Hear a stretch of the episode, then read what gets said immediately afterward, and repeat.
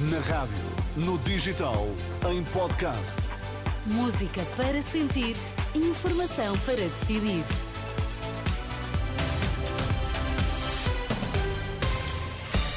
Notícias na Renascença com Angela Roque. Para já os destaques. Boa tarde. Olá, boa tarde. Criança baleada em Setúbal já deu entrada em Santa Maria, está em estado crítico. Arcebispo de Cantuária à Renascença elogia Papa Francisco e também o Presidente da República. É uma das notícias que marca este domingo informativo. Uma criança de 7 anos foi baleada no bairro da Bela Vista, em Setúbal. Encontra-se em estado crítico. Fonte da Judiciária confirma à Renascença que o menino terá sido atingido por volta do meio-dia por um tiro de caçadeira disparado a partir de um carro em movimento. A criança teve de ser transferida do Hospital de Setúbal para os Cuidados Intensivos Pediátricos de Santa Maria, em Lisboa, onde já deu entrada. Uma mulher, familiar do menor, ficou igualmente ferida, mas sem gravidade.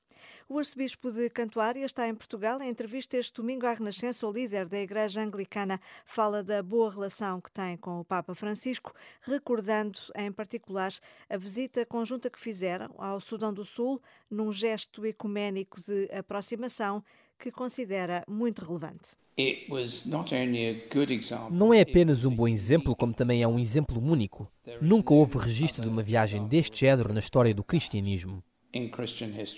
Justin Wilby diz que está nas mãos do Papa Francisco repetir essa boa experiência. Nestas declarações ao jornalista Vasco Bertrand Franco, o líder da Igreja de Inglaterra elogia igualmente o Presidente da República. Ontem encontrou-se com Marcelo, à margem da abertura do Sínodo da Igreja Lusitana, uma igreja do ramo protestante que integra a comunhão anglicana diz que foi um encontro breve, mas uh, suficiente para abordar vários temas. Football, God, Futebol, Deus, a guerra na Ucrânia, a guerra na Terra Santa, as dificuldades de garantir que pessoas realmente boas assumem cargos de chefia para lidar com todas estas coisas.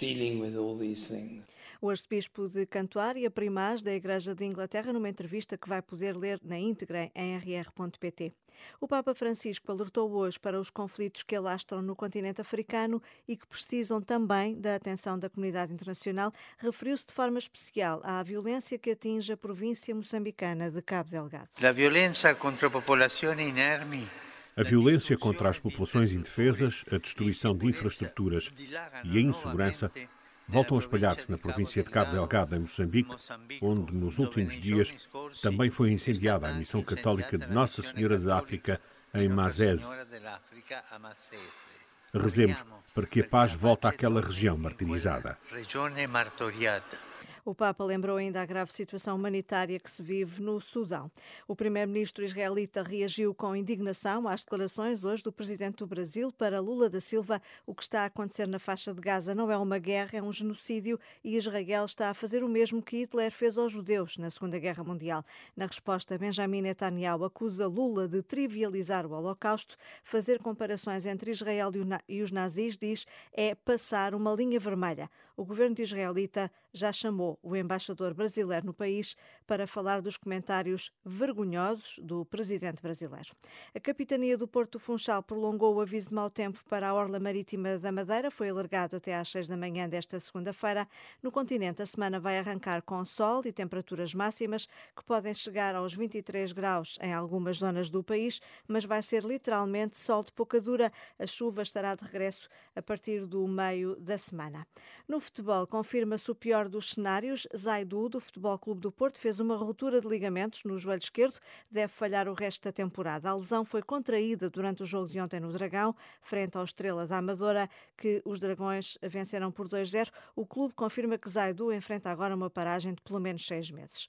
O Benfica entra em campo com o Vizela eh, mais daqui a pouco, às seis da tarde, num jogo que pode acompanhar na Renascença e também ao minuto em rr.pt. A emissão especial na rádio começa às 5h40. 40 Às 6 jogam também o Estoril Praia e o Gil Vicente e às 8 e meia da noite o Sporting de Braga recebe o Farense. É o ponto final por agora. Boa tarde, bom domingo com a Renascença.